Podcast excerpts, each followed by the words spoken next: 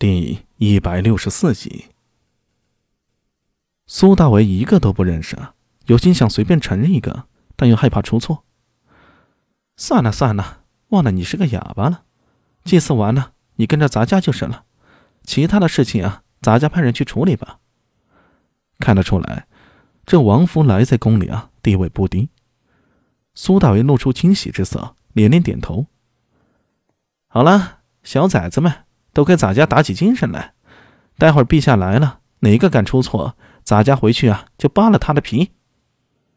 崇圣寺里的太监们连忙齐声答应。雨变大了，苏大为站在大殿门口一动不动。佛寺中弥漫着庄严肃穆的气氛，从表面上看，这里的守卫很松懈，但苏大为心里很清楚，这佛寺之中怕处处都有人监视。吉时将至。崇圣寺里回响古乐声，古乐声和梵音相融合，使得气氛变得更加庄重。一行人从外面走来，簇拥着一个身穿明黄色黄袍的青年。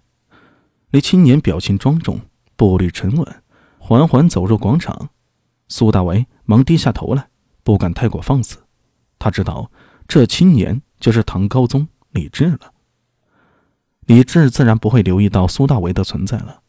他在一群大臣的簇拥下，径自走进了重生殿。就在李治进入重生殿的刹那，苏大为突然有一种莫名的心悸。他偷眼观瞧，就见李治身边跟着一个身高两米一左右的壮汉。这汉子可真高，举手投足之间，带来了一种无与伦比的威压。他站在李治的身边，哪怕一动不动，也会让人心惊肉跳的。苏大为眸光一凝，暗道：“这可是一个高手。”不过想想，似乎也很正常。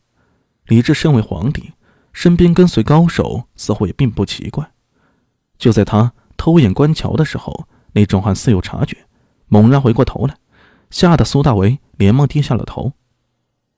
王福来，都准备好了吗？禀陛下，都准备好了。王福来走上前来，躬身道：“陛下，吉时已至，可以开始了。”轰隆！王福来话音未落，外面突然传来一声沉雷，刹那间电闪雷鸣，瓢泼大雨倾盆而下，把长安城笼罩在水幕之中。李治见状，非但没有生气，反而无比的开心。天降异象，这是太宗皇帝魂兮归来。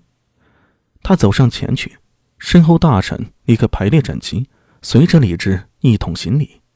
行礼结束之后，李治有大声背诵悼文，歌颂太宗皇帝丰功伟绩，告知这一年来他的所作所为，更希望太宗皇帝在天有灵，能够保佑大唐江山千秋万代。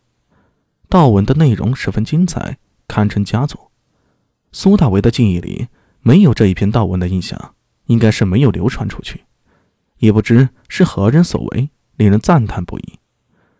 道文配着唐氏独有的音律和乐鼓声，反音交织在一起，回荡在崇圣殿中。整个祭拜持续了近一个时辰，莫说是李治了，就连站在大殿外的苏大为都觉得有些疲惫。祭拜结束，但雨势却丝毫不减。李治神色略显疲惫地走出了崇圣殿。也许是祭拜时心力交瘁，他身子一晃，险些栽倒。苏大为眼疾手快，忙上前把他搀扶住。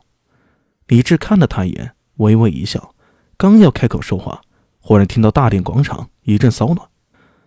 在雨中足足诵经了一个时辰的僧众里，突然站起了几十个人，他们唰的把僧袍给甩掉，戴上如凶神恶煞一般的面具，手持利刃，齐声呐喊，就冲向了大殿。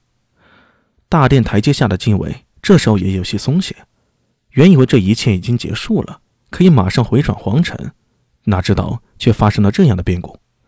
那些人冲到台阶下，挥动利刃劈砍，只是眨眼的功夫，几十个禁卫就倒在了血泊之中。所有人都惊呆了，眼睁睁地看着那伙人冲上了台阶。保护皇上！有大臣高声呼喊，在台阶上的侍卫们总算是反应过来。呐喊着就冲了下去，拦住了那些人。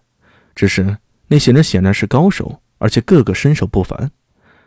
侍卫们虽然也是身手高明，却是匆促迎战。他们拦住了一部分，但是还有一部分人冲了上来。